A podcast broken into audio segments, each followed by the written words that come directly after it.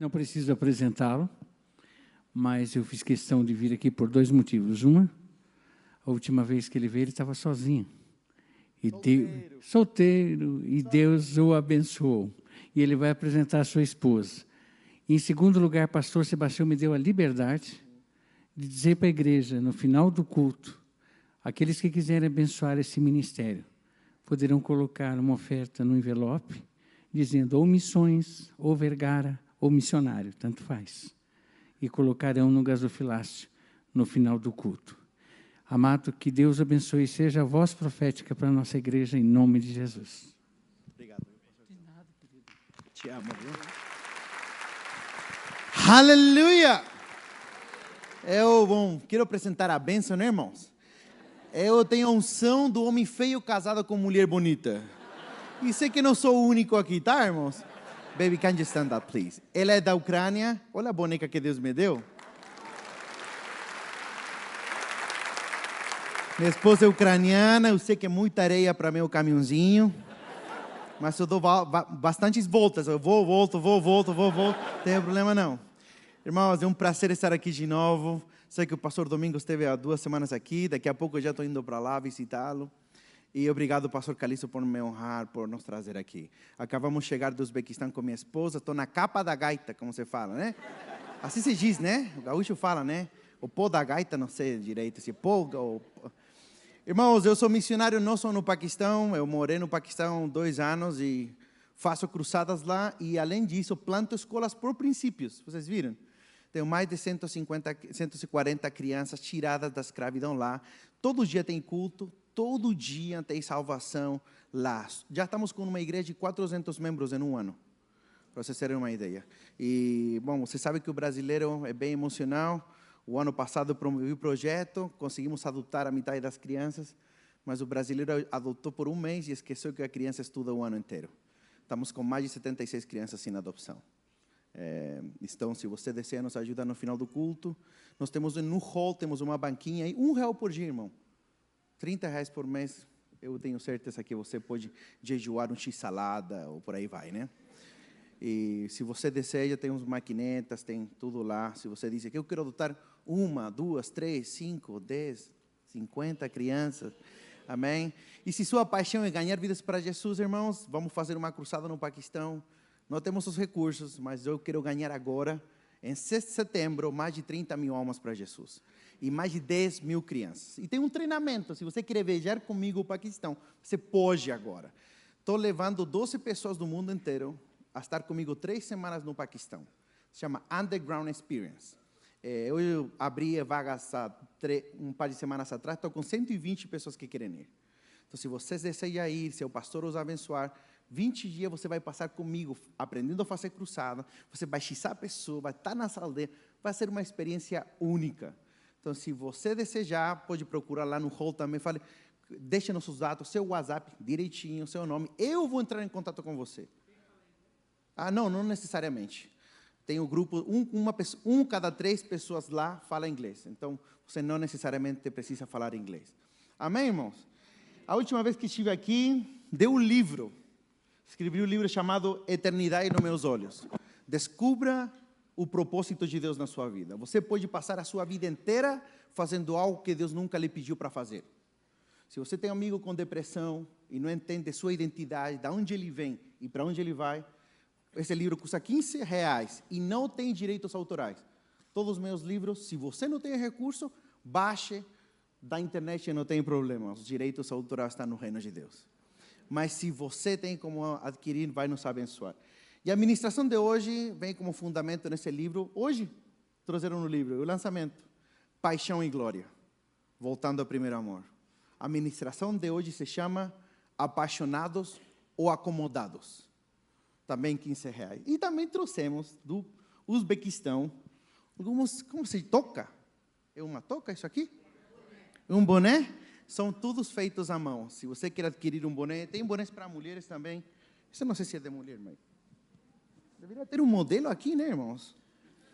Se você quer adquirir alguma toca, também pode adquirir nossos produtos. Tem camisetas missionárias também. Baixe seu rosto, vamos orar, por favor. Pai, obrigado, Senhor, por me conceder o privilégio de estar em, nessa comunidade, Senhor. Fala conosco. Que o coração de meus irmãos seja como palha seca hoje. Fala conosco, Senhor, incendeia nossos corações. Senhor, nos ajuda a viver uma vida radicalmente apaixonada por Ti. Assim como está vivendo a igreja perseguida, peço que a igreja brasileira viva uma vida apaixonada por amor a Teu nome, Senhor. Obrigado, Senhor, por essa igreja generosa. No nome de Cristo Jesus. E a igreja diz? A ministração de hoje se chama Apaixonados ou Acomodados. Eu já sou missionário há uns 12 anos. Não sou no Paquistão, morei no Irã, morei no Uzbequistão, Myanmar e Bangladesh. E quando era mais novo, um dos meus primeiros países que eu entrei é Paquistão. Irmãos, vocês viram que eu sou gordinho, né? Cheio da graça de Deus.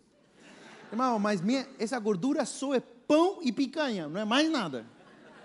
Irmão, sou chileno, brasileiro, nasci no Chile, vim aqui estudar na faculdade baixista. Irmãos, eu sou viciado em pão. Pão com manteiga eu posso comer todo dia.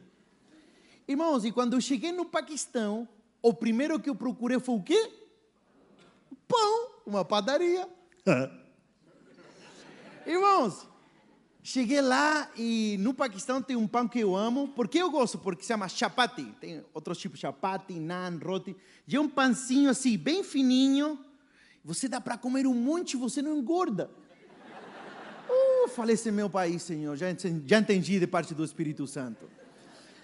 Então, eu encontrei uma padaria, irmão. São como as padarias de Curitiba, sabe? Um teto de palha, tudo feito no um forno à mão. Todos os dias de manhã, oito e meia da manhã, eu tinha costume de ir a comer meu pãozinho lá.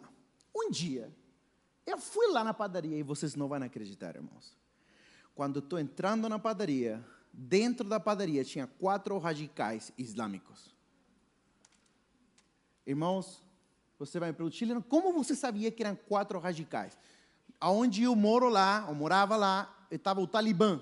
Imagino que vocês já ouviram falar deles. Os nativos te orientam, chileno, cuidado, se você encontrar no Paquistão um cara com turbante, barba comprida, bigode raspado, roupa típica, e tiver um calo na testa, corre. Chile, como assim um calo? Os muçulmanos sunitas no Paquistão, eles oram cinco vezes ao dia. E um radical, como é muito devoto, ele encosta sua testa no chão, orando. Esse calo aparece após 20 anos de você orar, cinco vezes por dia. Eles creem, como a salvação no Islã é por obras, que após eles morrerem, quando forem encontrar Allah, Allah vai olhar esse calo e eles vão ser salvos. Então, se você for no Paquistão comigo em setembro e você viu um cara com essas características, corre! Gostei, você entendeu rápido, né? Curitibano ligeiro, pastor. Gostei disso. Irmãos, eu entrei, mano, irmãos, eu não quero parecer um super-herói porque eu não sou. Irmão, eu entrei na porta e quase me mijei. Irmão, não é brincation, estou falando sério. Irmão, eu fiquei na porta e sabe quando a adrenalina dispara, você consegue pensar 10 mil coisas em um segundo. falei, o que, que eu faço? Eu viro de costa e corro. Aí eu pensei, são quatro magrinhos, eu sou gordinho, o cara me pega na esquina. Não, não, brincando, eu pensei isso. Eles vão me pegar, é muito suspeito. Mesmo eu parecendo com eles, tu vê que eu uso barba comprida e tudo, ah lá uso roupa e tudo mais. Então eu tive uma ideia, vou tentar de falar o menos possível para parecer um deles. Compro o pão e caio fora.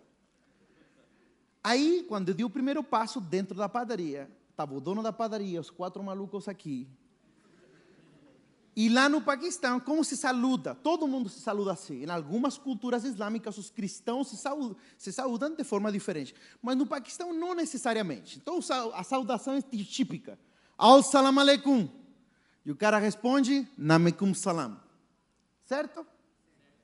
No Paquistão, só vai te responder o cara se ele perceber que você é muçulmano. Eu pensei, se eu entro e cumprimento o dono da padaria e ele não me responde, eu já era. Irmãos, meu coração estava assim. eu levantei minha mão direita, dei o passo para dentro da padaria e falei para o dono da padaria: Al salam aleikum. O cara estava amassando o pão, ele olha para mim e fala: Namekum salam. Dentro de mim eu fiz yes. Falei, sou o melhor missionário do, da, do Paquistão, ninguém percebeu. Aí eu entrei, o cara, o dono da padaria me perguntou, quantos pães você quer? E eu sei os números em urdu até o, o seis. Ek, do, chin. Se você me pede nove pães, eu não consigo. Não, sério, eu não falo urdu. Se alguma, eu me viro. Então, sei os números até o seis. Ele me perguntou em urdu, quantos pães você quer? Aí eu respondi, chim, que significa três. Sabe a companhia de telefone que nós temos? Com péssima sinal? É a mesma pronúncia, não tem sotaque. Chim. Então ele perguntou: quantos pães tu queres? Eu falei: chim. Aí ele pegou a mão no forno e pegou três pães. Irmãos, até aí eu falei: eu vou livrar. Quando de repente, até me arrepio só de lembrar dessa história. Quando de repente, meus irmãos, um dos malucos se vira na minha direção e me pergunta: da onde você vem? Irmãos, e o pior de tudo é que não me perguntou em urdu, me perguntou em inglês. Where are you from? Se você não sabe, embaixo está passando agora a tradução da. É nós. Me perguntou em inglês. Você ri agora, mas não estava rindo nessa padaria aquele dia. Irmãos, ele me perguntou, da onde você vem em inglês? Irmão, quando eu escutei que ele falou em inglês, eu entendi que ele percebeu que não era nativo. Irmãos, eu aí meu coração parou. Eu falei assim, I was born in Chile, but I came from Brazil. Eu nasci no Chile, mas eu veio do Brasil. Até aí tudo bem. A segunda pergunta do cara, sou capeta para revelar para ele. Ele me perguntou: Você é Sou capeta para revelar para ele. Que muçulmano, num país muçulmano, sai perguntando na rua se um cara é crente? Capeta deve ter falado para ele. Irmão, eu sei que é engraçado, mas não, tava, não era engraçado, né? Naquele momento, irmão, nesse momento, tudo parou para mim. Eu pensei, irmãos, eu vou morrer aqui. É terrível. Eu pensei, irmãos, eu pensei, minha irmã, eu tenho irmã gêmea, ela é fisioterapeuta. Falei, eu vou perder, eu vou morrer no Paquistão. Irmãos, eu não pretendo parecer um super-herói. Eu pensei nesse momento negar a Jesus. Eu pensei em dizer, eu não sou crente, eu não conheço Jesus. Irmão, Deus não usa grandes homens de Deus, Deus usa homens fracos com um Deus grande. Então não estou aqui para parecer algo que eu não sou. Irmão, eu pensei aí em negar a Cristo. Você está com a adrenalina disparada, você quer se autopreservar, você pensa em tudo o que você não viveu. É incrível porque eu, eu sou engraçado até momentos de crise, minha mente não parou. Eu também pensei aí, falei, eu vou morrer em uma padaria de por gordo. Vocês imaginam chegando o pastor Sebastião aqui, um culto assim, chorando. Irmãos, sou missionário chileno, Vergara. Morreu. Morreu numa padaria. Irmão, não, não teve, eu, os missionários que inspiram a minha vida, escute. Os missionários que inspiram a minha vida, um cara é queimado no Egito, o outro decapitado lá, o outro é sacrificado aqui, e eu? Não, assim, mas eu vou te falar, minha esposa não está aqui, ele é testemunho. Eu, cada país que eu entro, eu e minha esposa sento e nós oramos. E nosso combinado com minha esposa, eu não entro num país fechado se não estiver disposto a morrer por Cristo. E o sonho com minha esposa é de nós morrermos juntos. Eu morreria de tristeza se eu, ela morresse ou eu morresse. Esse é nosso combinado. Eu falo isso diante de Jesus. Mas eu pensei em negar a Jesus, eu pensei todas essas, essas coisas que você acaba de ouvir. Irmão, mas no meio da crise, Pela graça de Deus, não há louvor humano que eu vou te falar. Dentro de mim veio uma voz que me diz: Se você me confessar diante dos homens, eu vou te confessar diante do Pai que está no céu. Outra voz veio dentro de mim e falou: Todos aqueles que perseverarem até o fim receberão a coroa de vida eterna. Irmão, escuta algo. Você é a Bíblia que o mundo lê. Há momentos de crise que não dá para você ir para casa e pegar sua Bíblia e ler. É importante você decorar as Escrituras, porque o Espírito Santo não improvisa. Ele fala do estoque que está dentro de você. Você precisa decorar as escrituras, porque quando seu marido, seu matrimônio está em crise, você não tem como dizer para ele: peraí, que eu vou lá no meu quarto ler a Bíblia. O Espírito Santo precisa falar com seu marido através de você, através da palavra que habita em você. Precisamos voltar a ser uma igreja que decore e seja a palavra viva que o mundo lê. Mano, foi isso que me salvou. Irmão, quando eu, essa voz dentro de mim falou, os que perseveraram até o fim, receberão a coroa, irmão. Não sei como se diz em português, apareceu esse macho alfa você é gaúcho macho. Assim se diz, né? Você diz assim? Irmão, é algo sobrenatural. Eu falei na cara desse radical, eu falei, eu sou crente sim, eu sou cristão. Jesus é meu Senhor e Jesus é o Messias. Irmão, o cara começou a encapetar. Aí começou a falar com os outros, a brigar. Irmãos, e nesse momento eles começaram a sair da. Irmãos, eu não sei se saíram a pegar facões, porque viram que morar muita carne aqui. Eu não sei se foram a pegar mais gente para me levar. Irmão, quando eu vi que pensaram a, começaram a brigar na língua deles, eles saíram, e nesse momento, irmãos, eu peguei o pão. Ah, irmão, você acha que não vai pegar o pão? Foi o pão mais caro do mundo para mim, irmão. Você acha que arrisquei minha vida e vai ensinar o pão? Diante de Deus, eu levei o pão. Irmãos, eu peguei o pão e eu corri na outra direção. É verdade, eu corri e fugi. Não sei se vocês sabem, eu casei com uma ucraniana, eu fiquei preso no Irã. É, o governo do Irã descobriu que era missionário lá, me condenaram a 200 chibatadas por trabalho missionário e espião dos Estados Unidos, que é uma mentira. Um dia antes do baixismo, estávamos com duas células, eles quebraram de madrugada a minha porta, entraram e começou toda. Literalmente quebraram tudo que eu tinha em casa, levaram tudo que eu tinha e me forçaram a entregar meus documentos. Graças a Deus eu tenho mais de um passaporte. Quando eles levaram outro passaporte, eu peguei o outro passaporte que estava na cueca, irmão, de verdade, estava na minha cueca, tirei e eu corri pelo deserto e fugi do Irã. Nem sei como estou vivo até hoje.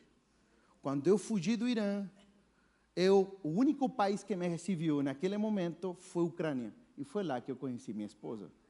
Nunca imaginei casar com uma ucraniana, nunca eu planejei. Deus literalmente me surpreendeu no momento mais oscuro da minha vida. E eu creio para os solteiros que Deus vai te surpreender no momento que menos você espera. Porque se Deus caçou um chileno feio como eu, Deus vai caçar você. Irmãos, no Kirguistão, isso agora há pouco, eu acabei de chegar de lá, a polícia chegou no apartamento onde nós morávamos, tivemos que fugir de madrugada para o Uzbequistão. Irmãos, e por que eu estou te contando todas essas histórias que são reais? Eu não sou um missionário que está lendo as histórias e passa para você. O que você escuta aqui, o que eu vivo. Irmão, após essas experiências, se gerou uma pergunta dentro de mim. Chileno, por que você arrisca a sua vida? Hoje estou casado, meu irmão. Você gerou uma pergunta de uma crise dentro de mim. Chileno, como você arrisca a tua vida e a da tua esposa? Vocês, não, vocês sabem que passa por minha cabeça. Imagina minha esposa é abusada ou estuprada lá. Você gerou uma pergunta, chileno, por que arrisca a sua vida? Escuta, irmão. Um dos atributos de Deus é a aceidade. Deus não precisa de nada de ninguém. Deus não é carente.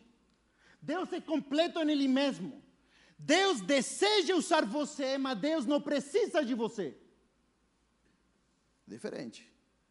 Deus deseja usar você, mas Deus não precisa de você. Irmão, no Irã, Eu vi testemunhos de pessoas que foram a dormir como muçulmanos, tiveram um sonho com Jesus e acordaram como crentes. Sabe como se chama isso? As pedras estão anunciando o evangelho. Se você não quer pregar o evangelho, Cristo vai anunciar o evangelho através das pedras. Então a pergunta é: se Deus não precisa que eu evangelize, por que eu tenho que evangelizar, irmão?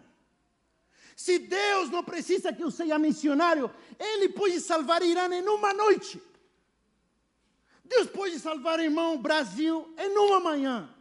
Então, se Deus pode salvar as nações em uma noite, por que precisamos fazer missões? Por que precisamos ofertar? Irmão, por que precisamos adorar a Deus? Por que você levanta as suas mãos adorando se Deus tem perfeito louvor no céu? Deus não é carente. God is not needy.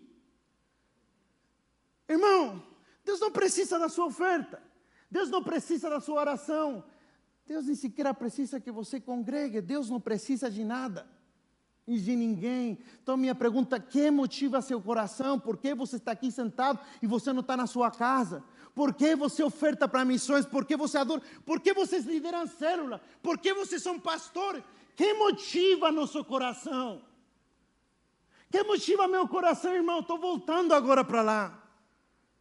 Que motiva eu arriscar minha família em prol do Evangelho se Deus não precisa de nós? Se Deus não precisa de você, Deus não precisa do seu dinheiro, Deus não precisa das minhas missões, Deus não precisa da sua adoração, Deus não precisa do seu louvor. Então, por que você adora, por que você oferta, por que você congrega, por que você lidera? Qual é a motivação de seu coração? Abra sua Bíblia, por favor. Apocalipse capítulo 2, versículo 1.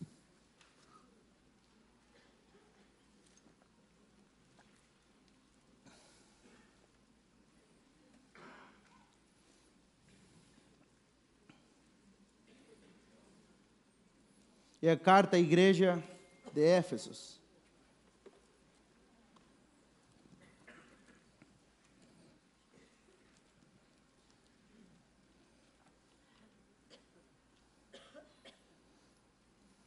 Você está se perguntando por que estou colando essas camisetas. Nós fizemos essas camisetas que diz Jesus é o Filho de Deus. Vou lhe falar algo. Sou um maluco como eu pode dizer isso. Eu, nas minhas cruzadas evangelísticas, grito aos quatro ventos que Jesus é o Filho de Deus. O único que diferencia entre um muçulmano a um crente, Jesus aparece no Corão mais que Mohammed. No Corão diz que nasceu de uma virgem, que ele fazia milagres, que o Espírito de Deus estava nele mas eles não acreditam que Jesus é o Filho de Deus. Eu prego, nas, você viu no baixismo público, eu grito, escute, a frase bíblica que mais ganha vidas para mim é a que colocamos nessa camiseta. Está escrita em mandarim, está escrita em hindu e em árabe. Estão todas lá fora. Então, se você quer evangelizar de alguma outra forma, pode adquirir nossas camisetas. Vamos ler a palavra de Deus. A igreja de Éfeso, capítulo 2, versículo 1 diz assim: Escreve o anjo da igreja que está em Éfeso. Isto diz quem tem na sua destra sete estrelas, que anda no meio dos sete castiçais de ouro. Diz assim: Igreja Alameda, igreja brasileira, eu sei das tuas obras, do teu trabalho, da tua paciência e que, e que não podes sofrer os maus e colocasses a prova os que dizem ser apóstolos e não são, achando eles uns mentirosos. Trabalhastes pelo meu nome e não te cansastes. Tenho, porém, contra ti que deixastes o teu primeiro amor. Fale, deixar. deixar. Com mais paixão, deixar. deixar. Tenho, porém, contra ti que deixastes o teu primeiro amor. Lembra-te, pois, de onde caístes, arrepende-te e pratica as primeiras obras. Quando não, se não, brevemente virei a ti, tirarei do seu lugar o teu castiçal, se não te arrependes. Até aí. Feche seus olhos, vamos orar. Pai, eu quero que tua palavra produza transformação na vida dessa igreja. O Espírito Santo me ajuda a anunciar tua palavra com verdade e com amor. Pai, por favor, que ninguém saia de esse culto igual como chegou. Que essa palavra venha em resposta às perguntas dos meus irmãos. E nos ajuda, Senhor, a ter um coração aberto. Pai, eu repreendo toda espírito de ansiedade, de preocupação, do espírito inquieto.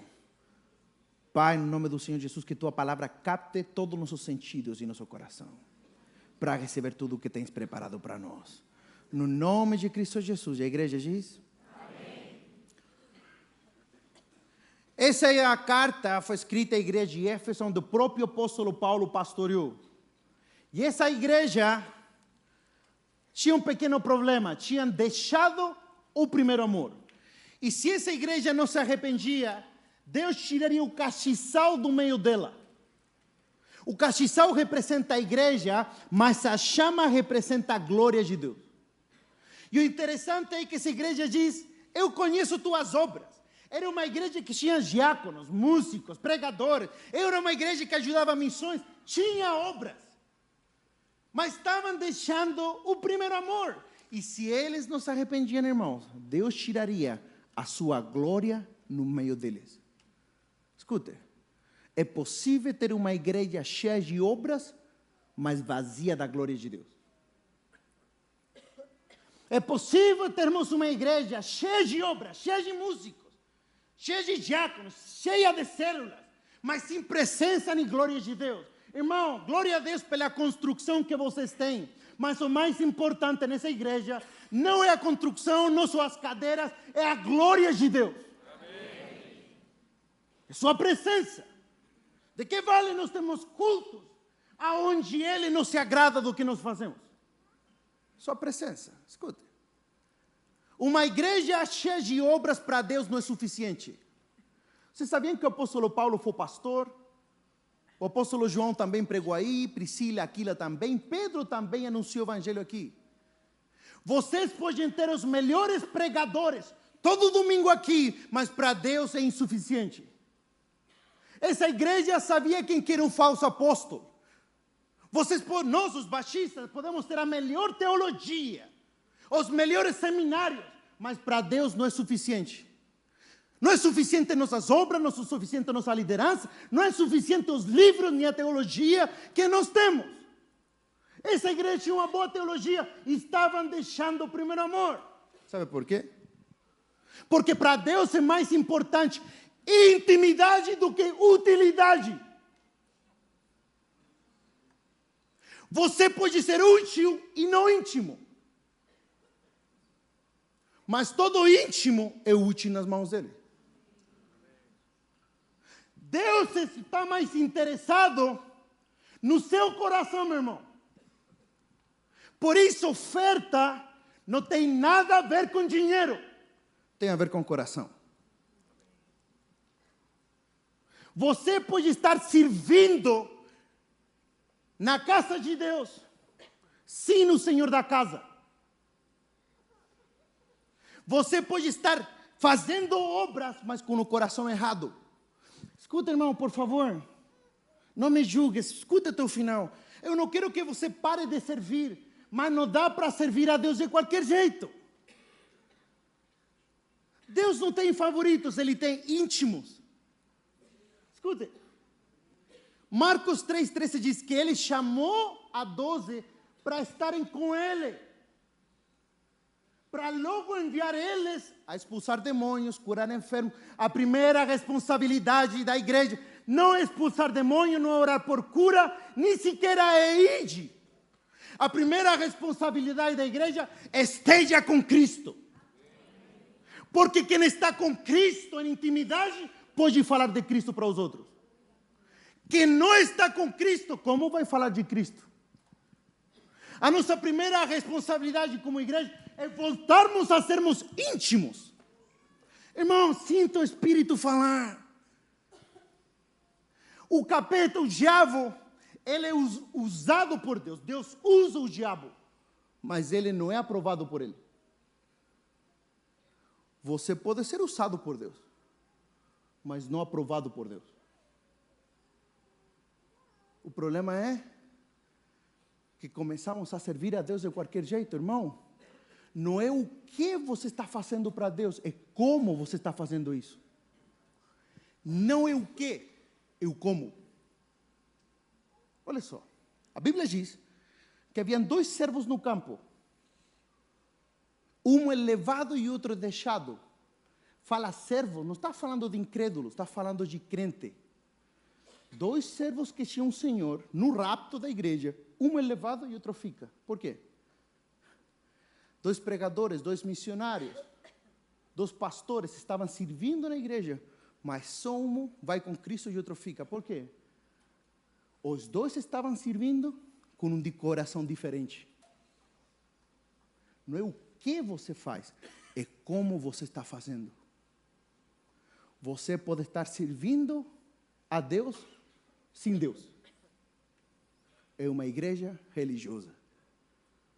Uma igreja cheia de obra, mas que deixou o primeiro amor. A Bíblia diz, irmãos, que Deus procura verdadeiros adoradores que adoram em espírito e em A palavra verdade está falando de Bíblia. Deus procura adoradores bíblicos, mas que também adoram em espírito, e a palavra espírito está minúsculo. Não está em maiúsculo, não é Espírito Santo, está falando de um espírito sincero. Deus procura adoradores bíblicos com um coração sincero. Irmãos, eu vi, eu não sou brasileiro, eu vi a Romaria. Romaria se chama? E eu vi no vídeo de um cara que estava se batendo, as, cheio de sangue, irmão. E ele estava caminhando de joelho, mais de 12 quilômetros levava. O vídeo, o vídeo é forte. Ele vai caminhando nessas romarias, irmão, a, o sangue das costas e do joelho ficava pegado na estrada. Você deve ter visto já, sabe do que estou falando, né? Ou só eu vi? Mas as romarias são assim. Me falaram que eles fazem mandas, petições, né? E vai se batendo e tudo. E vou lhe falar algo, irmãos. Nós gostamos muito de falar que os cristãos, que os católicos são idólatras e por aí vai. Mas se esse cara que eu vi, faz isso porque acredita naquilo. Ele tem um espírito sincero, mas não é bíblico. Não é bíblico o que ele está fazendo, mas ele tem um espírito sincero para estar se detonando desse jeito só porque o cara realmente acredita naquilo. Mas nós, os evangélicos, ficamos nos gloriando que temos um culto bíblico, mas não estamos vindo com um coração sincero. Adoramos a Deus por obrigação, mais do que por amor. Por que você está aqui, irmão? Por que eu estou arriscando minha vida no campo missionário, irmão? Será que eu estou fazendo isso para ganhar mais uma visualização nos meus vídeos? Será que você está aqui só por religiosidade? Mas Deus não precisa de seu louvor, Deus não precisa da minha missão. Porque Deus procura corações contritos e humilhados. Não estou falando em contra de você parar de servir. Eu quero que você sirva a Deus com o coração certo. Irmãos, a Bíblia diz que eu posso ser queimado como mártir. E para Deus não valer nada se não for movido por amor. Irmão, você pode passar a vida inteira servindo nessa igreja e para Deus não contar nenhum dia. Se seu coração não estiver derramado aqui, um real movido por amor vale mais do que um milhão movido por obrigação. Porque o amor nos leva a servir a Deus voluntariamente, prazerosamente. Irmão, se você está tendo uma célula e você está sendo obrigado a fazer, pare com isso. Porque quem serve obrigado sempre reclama, sempre murmura. Mas quem é apaixonado sente prazer naquilo, irmão. Irmão, eu, eu noivei com, a, com, a, com minha esposa um ano. Eu estava disposto, eu peguei avião, cruzei o mundo inteiro para passar um par de dias com ela. E aí, pessoas aqui, eu sei que quando você namorava com sua esposa, você não tinha nenhum tostão nenhum real no bolso. Você caminhava duas horas com um buraco assim no sapato, no sol daqui, mais feliz da vida para poder estar com ela. Ninguém te obrigava, você não reclamava nem murmurava, porque você estava apaixonado.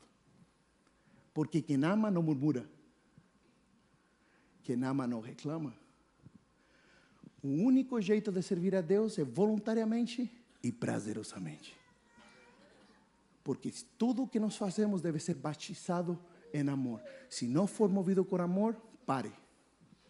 Porque Deus não precisa de você. Mas Ele procura verdadeiros adoradores. Mesmo Ele não precisando, Ele procura pessoas que adorem com um espírito sincero e que sejam bíblicos. O diabo levou um terço dos anjos do céu, se rebelaram. E olha que interessante, irmão. Nós pensamos que os anjos são forçados a adorar a Deus. Dizem que adoram de eternidade a eternidade. Pensamos que os anjos são como robôs adorando a Deus. Não é verdade. Se Satanás levou um terço dos anjos em rebeldia, quer dizer que os anjos que ficaram lá adorando a Deus estão lá voluntariamente e prazerosamente. Não há outro jeito de servir a Deus. Deve ser movido em amor. Porque quem ama não dá desculpas. Quem ama não reclama. E minha pergunta para você é: por que você está aqui, irmão? Por que você dá oferta para missões? Por que você levanta as suas mãos? É por religiosidade ou é movido por amor? Liderança sem amor é manipulação. Nós, como líderes, deveríamos ser os primeiros a estar batizados em amor, porque os líderes que manipulam suas ovelhas não são movidos por amor, irmão.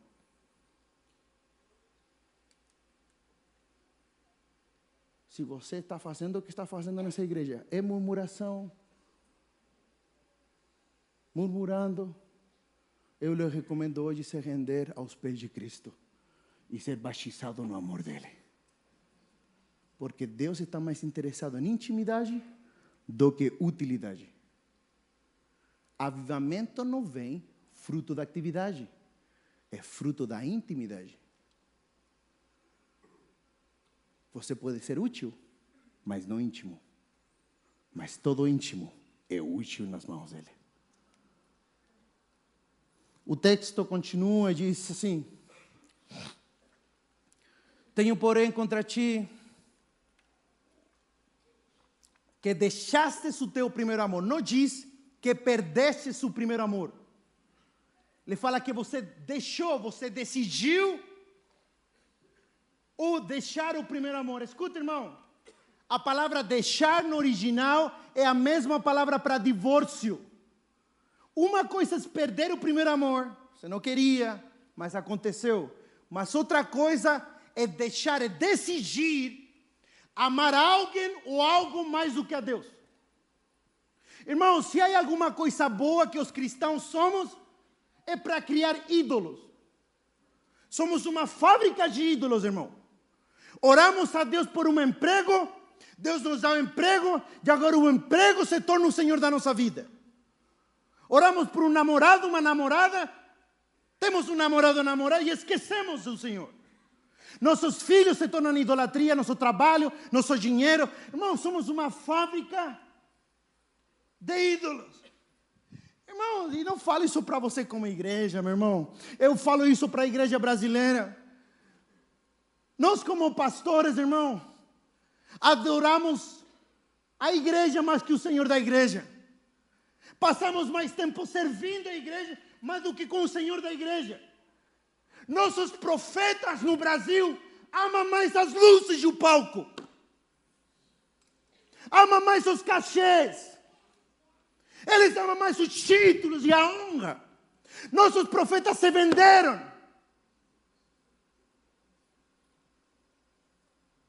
Irmão, vou lhe falar isso para mim. Eu examino meu coração para eu não amar mais as missões que o dador da missão. Eu não quero amar mais as viagens. Eu não quero amar mais as multidões, nem as escolas. Que Deus tire de mim. Se eu estou amando mais essa escola, que as missões, que é o Senhor da obra. Que Deus arranque isso de mim, meu irmão. Que Deus arranque a pregação, mas eu não quero perder meu amor por Cristo. Eu quero que Cristo seja o centro da minha vida. Eu quero estar consumido no amor por Ele. Não quero que a obra, nem as missões, nem as viagens roubem minha paixão. Porque eu posso morrer queimado no Paquistão. por uma motivação errada, meu irmão. Nossos profetas se venderam hoje. São movidos por dinheiro mais que por amor.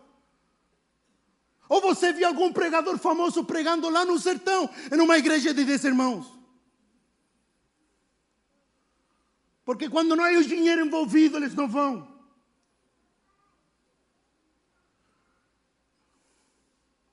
Oh Senhor, tenha misericórdia de nós. Porque a Bíblia não diz que perdimos o primeiro amor, diz que deixamos o primeiro amor. Nós decidimos amar alguém ou alguém mais do que o nosso Senhor. A igreja brasileira precisa voltar ao primeiro amor, irmãos. Escuta, irmão. A igreja brasileira não precisa mais de métodos de crescimento. Não precisa mais de livros. Ela precisa de paixão por Cristo. Paixão é poder, irmão. Quando Satanás rouba a paixão da sua vida, ele arranca o poder. Por isso, a igreja brasileira, temos 40 milhões de, de evangélicos. Mas nosso país esteve super afundado tempo atrás, irmão. Por quê?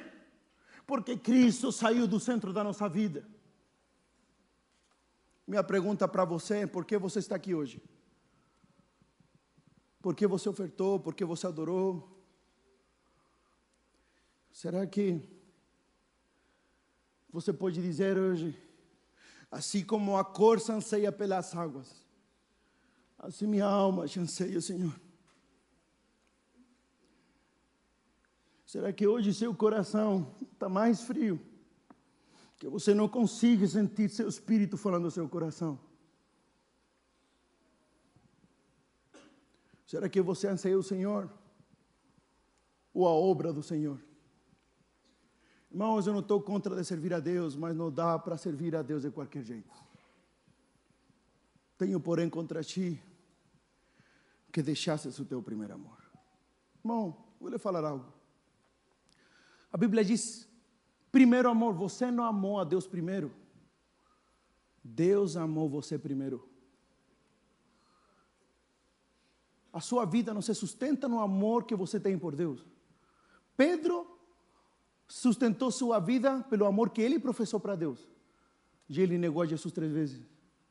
Mas João, o discípulo amado, ficou com Jesus até o final, porque ele sustentou sua vida no amor que Deus tinha por ele. Quem é amado por Deus, ama em resposta. No Antigo Testamento você era obrigado a amar a Deus. No Novo Testamento, nós amamos em resposta ao seu amor.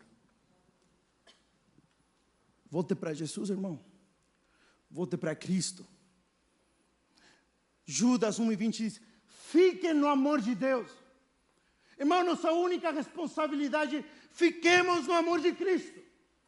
É uma escada rolante. Fique no amor dele.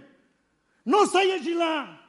Não saia em direção ao namorado, não saia em direção ao seu dinheiro, não saia em direção ao holoforte, o palco. Fique no amor de Cristo. Olhe para Jesus, não olhe para mim. Olhe para a cruz. Foi ele que morreu no madeiro, irmão. Mas o problema hoje, transformamos nossos líderes e pastores em deidades. Hoje nossos pastores são intocáveis. Se transformaram Cristo na nossa vida. Se a Bíblia diz, honre aos pastores, mas não idolatra seus pastores. Eu amo meu pastor Everaldo Borges, CP Curitiba. Irmão, eu honro meu pastor, mas nossos líderes não podem se transformar em ídolos na nossa vida. É tanta idolatria, irmão, que você nem ora. Você vai primeiro perguntar para ele. Sendo que nós deveríamos depender primeiro da palavra do Senhor. E Deus confirmar isso através dos nossos líderes. Irmão, vi igreja se dividindo, defendendo políticos e pastores, sendo que nenhum deles derramou nenhuma gota na cruz. Oh, Jesus nos ajuda, Senhor. Irmãos, por que estou tocando esse assunto? Porque o primeiro requerimento de um pastor não é amar missões, não é a minha igreja. Jesus se encontra com Pedro e diz: Pedro, me amas? Então pastoreia minhas ovelhas. O primeiro requerimento de um pastor: ama a Deus. Porque quem ama a Deus, ama e cuida de suas ovelhas. Quantos são casados aqui? Levanta a mão. Uau! Não tem solteiros aqui, né, irmão? O primeiro requerimento de você, esposo, não é amar a igreja e não é amar a sua esposa. O primeiro requerimento é ame a Deus. Porque quando você ama a Deus, você vai amar a sua esposa. Quem é fiel a Deus é fiel a seu marido. Porque nosso matrimônio se sustenta em Cristo Jesus. Uma igreja que vive no primeiro amor ama os perdidos. Vocês nunca vão conquistar o que vocês não amam. Vocês podem receber um monte de profeta prometendo o bigorrilho e as nações. Mas se essa igreja não amar de fato as nações, nunca serão dadas para vocês. O fundamento de uma igreja missionária é uma igreja que está consumida em paixão por Cristo. Porque quem ama a Deus, ama o perdido. Minha pergunta para você é: por que você está aqui? Se você não consegue amar o perdido, o mais provável que seu primeiro amor se esfriou. E a Bíblia diz que nos últimos tempos o amor de muitos se esfriaria. Deus fica doente quando vê um cristão morno. Ele vomita. Deus não fica doente por pecado. Deus fica doente quando vê uma vida que não está queimando por Cristo. E para encerrar, abra sua Bíblia, por favor. Primeira de João.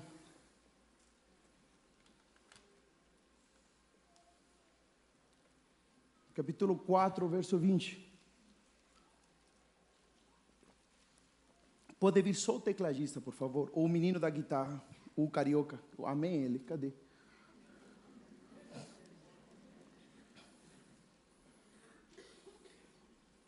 Vamos à leitura da palavra do Senhor. Se alguém diz, eu amo a Deus e odeia seu irmão, é mentiroso. Pois quem não ama seu irmão, o qual viu, como pode amar a Deus a quem não viu? Vamos à leitura de novo. Se, se alguém disse aqui, chileno, eu amo o Paquistão, eu amo o Brasil. Eu amo meu irmão, a Deus, mas odeio meu irmão. Eu deveria lhe dizer, irmão, você é um mentiroso. Pois quem não ama seu irmão, o qual viu, como pode amar a Deus a quem nunca viu? Escute. Eu falei no começo, eu falei, por favor, não me malinterprete dizendo que eu não quero que você sirva. Mas não dá para servir a Deus de qualquer jeito. Você pode ser útil, mas não íntimo. Mas todo aquele que é íntimo é útil nas mãos dele. Por quê? Porque quem é íntimo e ama, esse amor se manifesta praticamente. Quem ama a Deus, ama seu irmão. Quem realmente está queimando por Cristo, ama a vida do perdido. Porque o verdadeiro amor tira você da sua zona de conforto e leva você em direção a seu próximo. Porque a essência do amor é o sacrifício. Quem ama, age. Quem ama, sacrifica. Porque uma das características do amor, tudo suporta, tudo sofre. Meninas aqui que estão namorando, se algum namorado de vocês falou que ama você e não é capaz de ir a falar com seu pai nem com seu pastor, ele é um mentiroso. Porque o verdadeiro amor age. O verdadeiro amor se sacrifica. É impossível amar a Deus em privado. O verdadeiro amor o expressa publicamente. O verdadeiro amor, escute, deixa cicatrizes na sua vida. Jesus Cristo leva as marcas de amor por você até hoje. Quando você chega na glória, meu irmão, e Ele te abraça, você vai sentir a marca no seu costado, você vai poder tocar as marcas, e cicatrizes de amor por você. Irmão, o apóstolo Paulo diz que ele desceu por um cesto para continuar amando pessoas. E teve, obviamente, alguém que assegurou a corda lá em cima. Irmão, e no peso do apóstolo Paulo, 60, 70 quilos, para uma pessoa lá em cima, acredite, a corda que assegurava deve ter gerado cicatrizes nas mãos desse rapaz. Irmão, o que eu vou te falar agora não é o que a Bíblia diz, é o que eu creio. Eu creio, meus irmãos, que quando cheguemos na glória, Jesus Cristo vai nos pedir, chileno, levanta tuas mãos. Eu quero ver as cicatrizes de amor. Eu quero ver as marcas de amor pelos meninos do Irão, Paquistão. Eu quero ver a quem você amou, porque quem ama tem cicatrizes. A minha pergunta é, irmão, será que você tem cicatrizes de amor na sua vida? Mas escute, porque a religiosidade é tão superficial que não deixa marcas. É o verdadeiro amor movido por Deus que gera cicatrizes de amor por nós. Irmão, escute. Eu já vi crianças que o lanche delas é uma bolacha de terra. Esse lanche dela, irmão, é uma bolacha de terra para poder sobreviver. Eu conheço alguns pastores, eu conheço, que tem que comer rato, irmão, rato. Rato frito para poder sobreviver. Irmão, essa escolinha lá, tem crianças de 6, 7 anos, irmão, que tem seus dedos amputados de tanto elas trabalharem. Irmão, se essas histórias não comovem seu coração, você precisa ser batizado no amor hoje. Porque o verdadeiro amor nos tira da nossa zona de conforto. Tem pessoas aqui que são ricas demais na terra, mas são pobres lá no céu. Minha pergunta para você é por que você está aqui, irmão? Minha pergunta é por que eu estou aqui, irmão? Será que eu amo meu Senhor? Será que eu estou sendo capaz de morrer de amor por Ele? Ou será que estou aqui só por obrigação de vir a pregar? Eu quero queimar por meu Senhor. Eu quero morrer por meu Salvador. Eu quero amar o perdido, irmão. Eu quero fazer algo. Esse amor, irmão, nos constrange. A minha pergunta é: será que o amor de Cristo está constrangindo o seu coração hoje? Tem pessoas aqui, irmão, que tem quatro ou cinco carros que você não usa. E nós não temos nem sequer como dar um almoço a essas crianças. Não temos, irmão. Nós estamos tendo demais e repartindo de menos. A minha pergunta é: por que você está aqui, irmão? Irmão, nós queremos ganhar mais de 100 mil almas no Paquistão e nós não temos dinheiro para cruzar. As nações clamam, mas seu povo está dormindo. Estamos mais preocupados em brigar com a igreja do vizinho porque levou uma ovelha. O Brasil está brigando, tem briga de gente gorda de gente confortável demais. Não é de gente apaixonada por Jesus. A minha pergunta é: por que você está aqui, irmão? Esse terreno aí está se apodrecendo, irmão. Sendo que poderia esvaziar o inferno, povoar o céu. O problema não está lá, o problema está no seu coração. A igreja brasileira se esfriou, se esfriou em sua riqueza, se esfriou no seu conforto, se esfriou, irmão, na sua religiosidade. A minha pergunta para você é: por que você está aqui? Você está sendo apaixonado ou acomodado? E os acomodados não falam que não está fazendo nada aqui. Acomodado é tudo aquele que está fazendo algo com o coração errado. A minha pergunta é: será que seu coração está queimando por Cristo ou está frio por Ele? Feche seus olhos. Senhor, o mundo está cansado de ouvir nossa teologia e nossas palavras. O mundo está clamando por uma igreja que ama o Senhor. Porque só quando entendemos que somos amados por Ti, Senhor, nós conseguimos amar nas nações. Senhor, a igreja brasileira não é tudo o que deveria ser, porque ainda estamos, Senhor, frios, vivendo uma religiosidade, uma vida superficial. Vimos e adoramos e damos por obrigação, mas não está sendo movido por amor a Ti. Senhor, não é nosso seminário, não é nossa teologia que o Senhor está procurando. Hoje o Senhor procura corações contritos e humilhados. Senhor, me ajuda, Deus, a ter um coração. Me ajuda, Senhor, a ter teu coração. Senhor, eu só quero ter teu coração.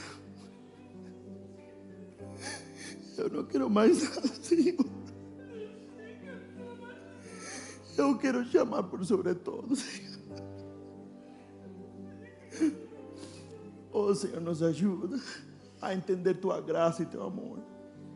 Nos ajuda a voltar ao poder da cruz.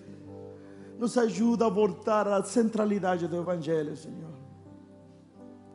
Nos perdoe por termos deixado o primeiro amor, por nosso trabalho, por nossos amigos, inclusive por nossos filhos, Senhor nos ajude a te amar sobre todas as coisas, mas nos ajude por sobretudo a entender teu amor, porque quem é amado é radicalmente apaixonado pelo Senhor.